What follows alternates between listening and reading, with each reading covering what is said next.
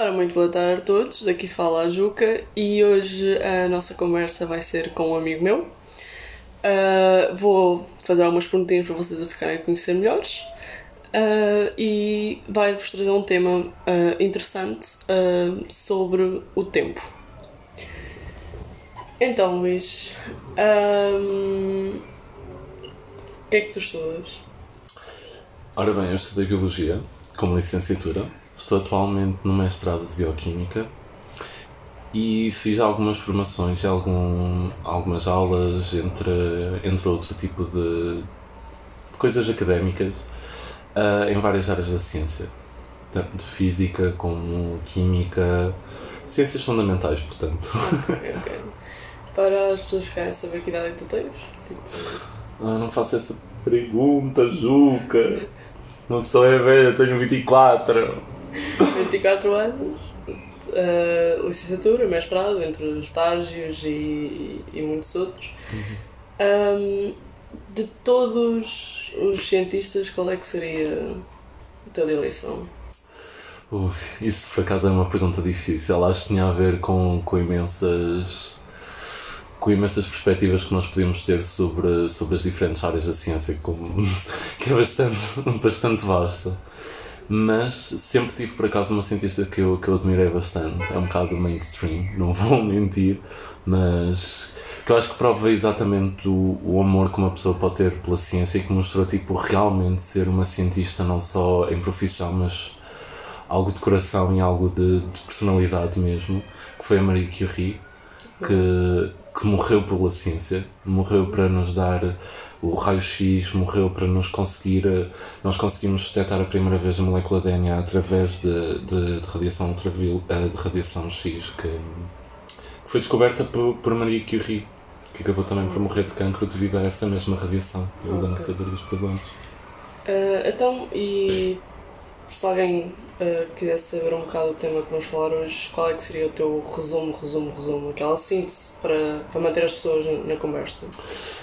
Ok, seria, seria assim uma coisa complexa, será? Não sei, provavelmente.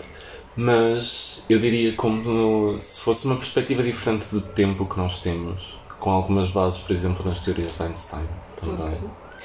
Pronto, já ficámos a conhecer aqui um bocadinho o Luís e agora vou passar aqui o microfone e vai ser ele a falar-vos da teoria que ele trouxe hoje para nós, para, para vocês ouvirem. Espero que gostem.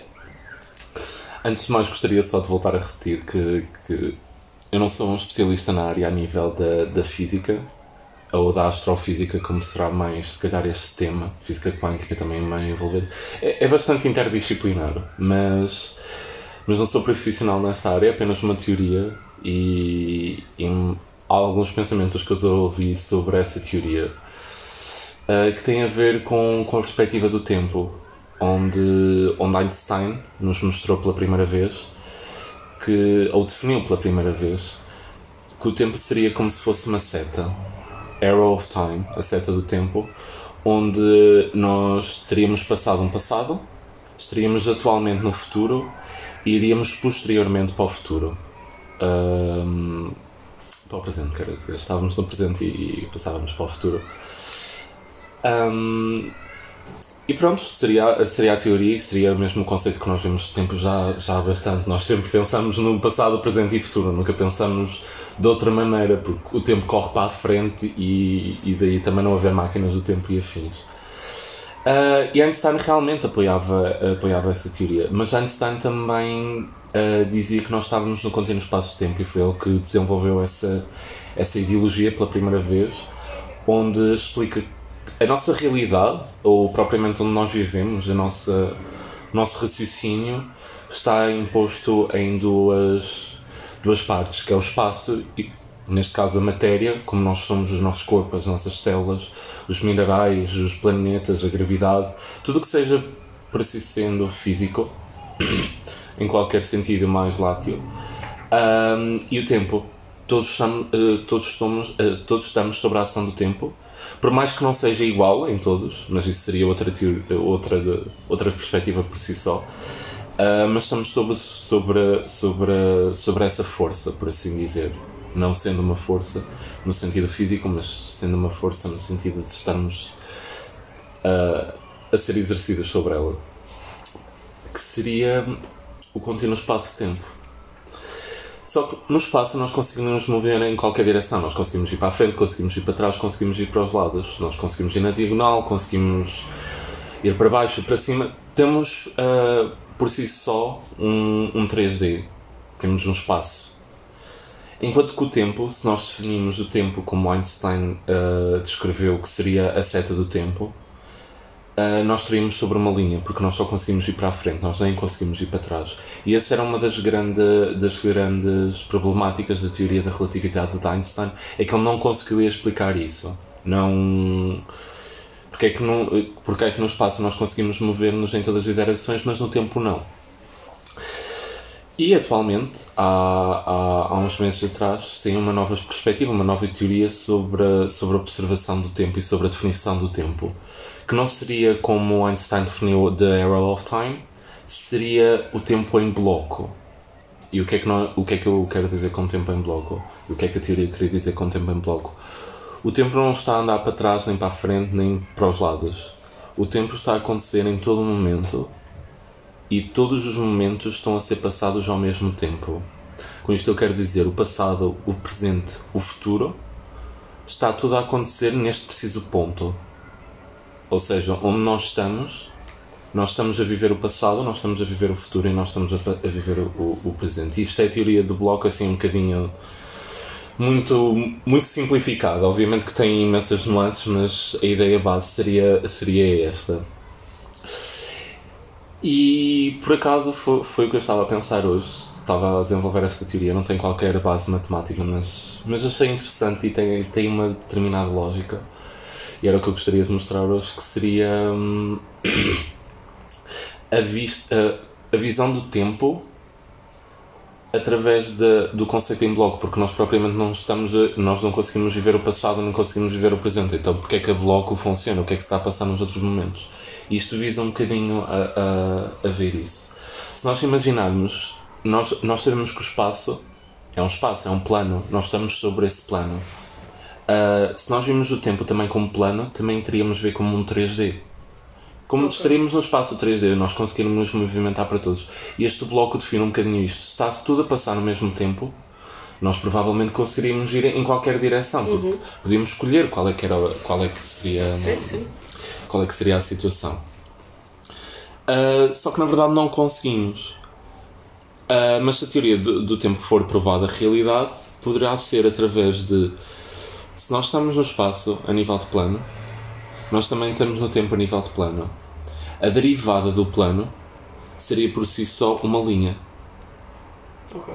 Ou seja, a derivada de um plano, de um quadrado, de, de, uma definição, seria uma linha. Essa linha poderia ser a definição do arrow of time, da continuidade do tempo.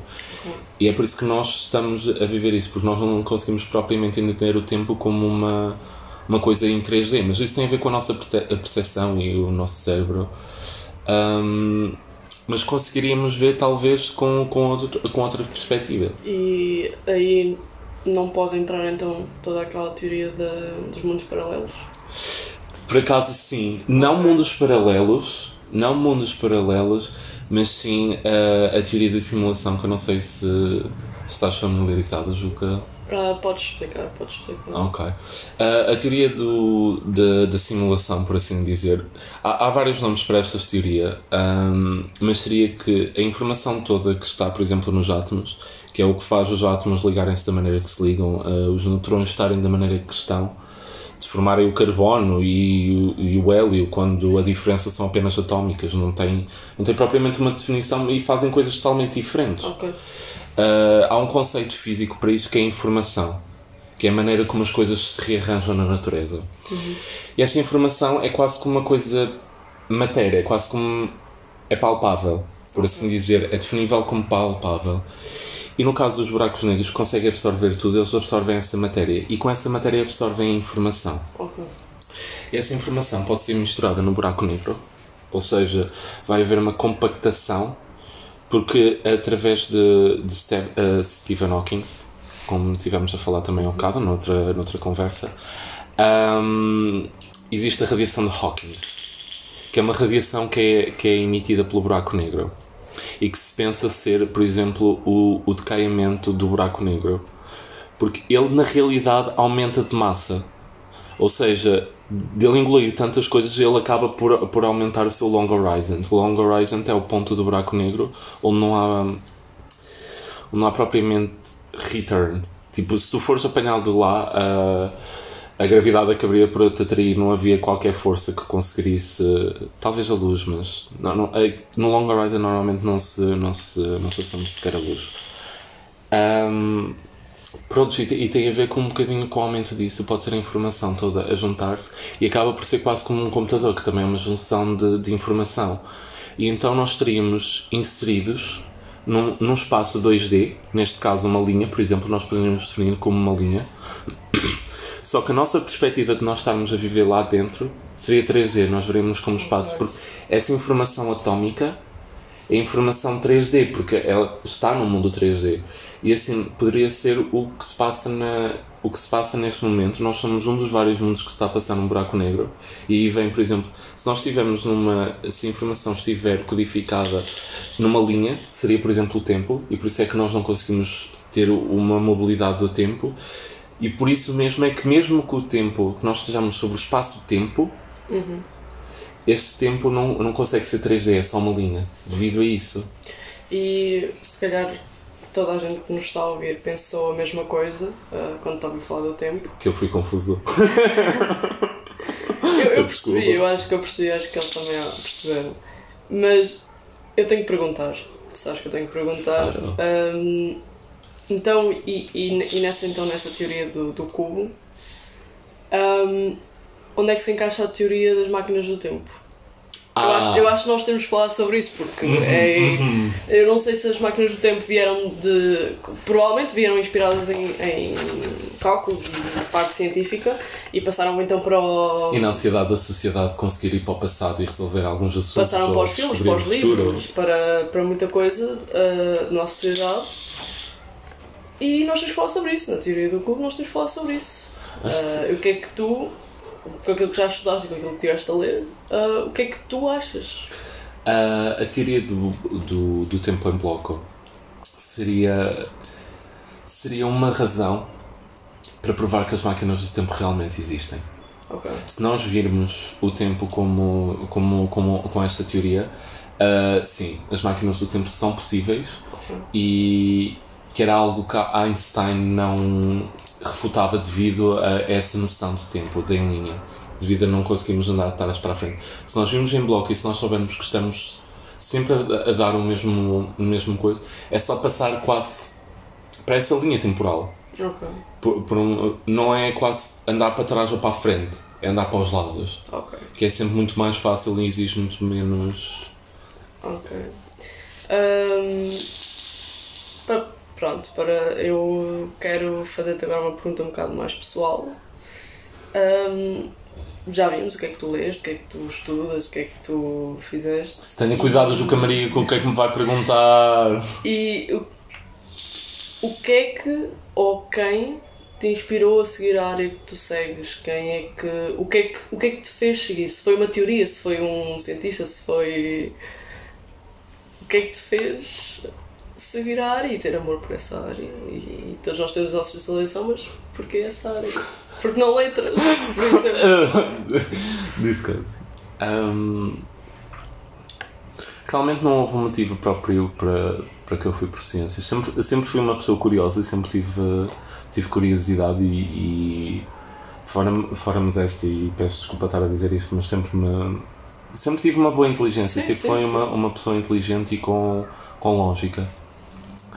Ahm, eu sempre tive muitos problemas em, em ver algo que me pudesse propriamente interessar a nível de futuro, carreira e assim, devido a me interessar por imensas coisas. Ok. Não gosto muito de ficar parado propriamente num, num só e gosto de descobrir mais, mais, mais situações.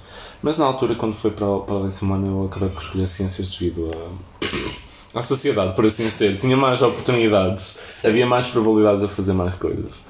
Cheguei ao décimo segundo em ciências e gostava imenso de, da área de biologia, mas não era propriamente uma cena que eu me visse a fazer. Mas na mesma eu vi, oh, é a minha melhor nota, é o meu melhor exame, vou, vou concorrer para Biologia. E realmente entrei. Entrei na Universidade de Coimbra em Biologia. Mas nessa altura não, eu não gostava propriamente de ciência, não me via propriamente como um cientista, não me via como. Sempre, sempre tive um, um interesse, mas mais como quase cultura geral, não tanto através do, do raciocínio lógico e da, do método científico e, e todas essas visões. Até que passei por, eh, por os meus problemas pessoais, onde, onde, onde sim, passei por algumas dificuldades e, e, e o meu psicológico ficou bastante afetado. Só que foi a ciência que realmente me ajudou. E eu sei que parece estranho, só que as pessoas têm a música, por exemplo, às vezes como escapo, outras pessoas têm, sei, com amigos ou, Sim, sim, sim. ou, ou outras. Outras, outras maneiras de lidar que Sim. propriamente não são muito não, não são propriamente normais não são as mais faladas. ortodoxas. Exatamente, exatamente. O- Obrigado, Juca. Ahm, e a ciência realmente ajudou-me. Não estou a dizer que foi o que me ajudou mais, mas começou a ser um pilar para mim. Ok. E eu não vi já a ciência como uma carreira, mas como uma maneira de viver. Uma filosofia. de Uma vida. filosofia de vida, exatamente. Ok.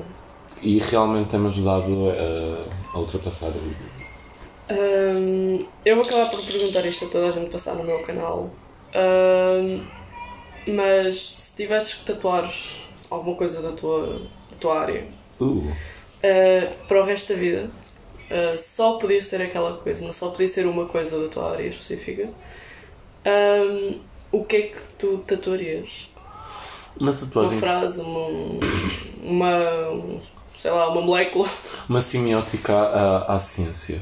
Sim. Ahm, eu tenho uma, uma, uma ideia de uma tatuagem que eu gostaria imenso de fazer, que é a teoria da relatividade de Einstein. Ahm, devido a realmente achar que também por si só é uma filosofia de vida, devido a tudo ser relativo.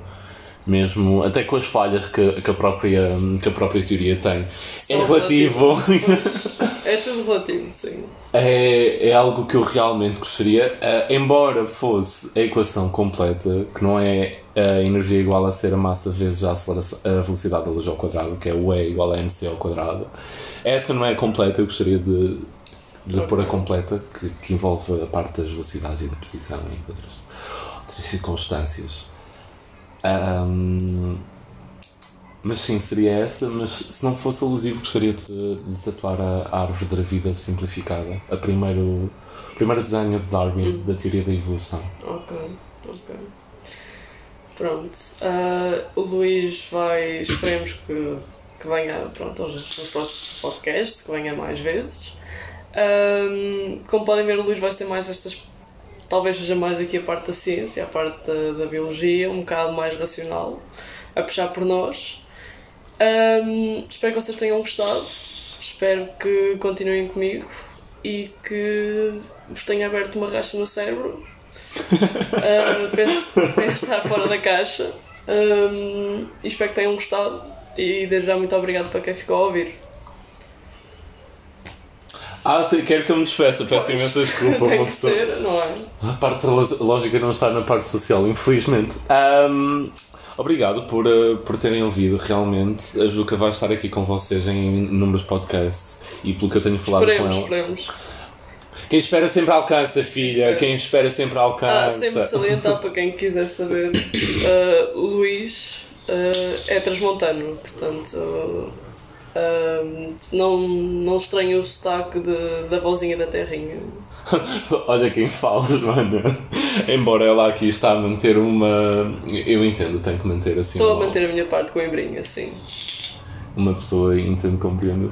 Mas obrigado por terem ouvido, peço imensa desculpa. Uh, e continuem com a Joana, ela tem imensas ideias e eu acho que vocês vão imenso gostar também dos próximos episódios e das próximas áreas que vão, vão ser. Espero que continuem com ela. E comigo quando eu voltar, não é, Joana? Porque vai ter que me, vai ter que me trazer aqui de volta, acho eu. E vou trazer eles vão querer. Desde já, muito obrigado, pessoal, e até à próxima. Bye.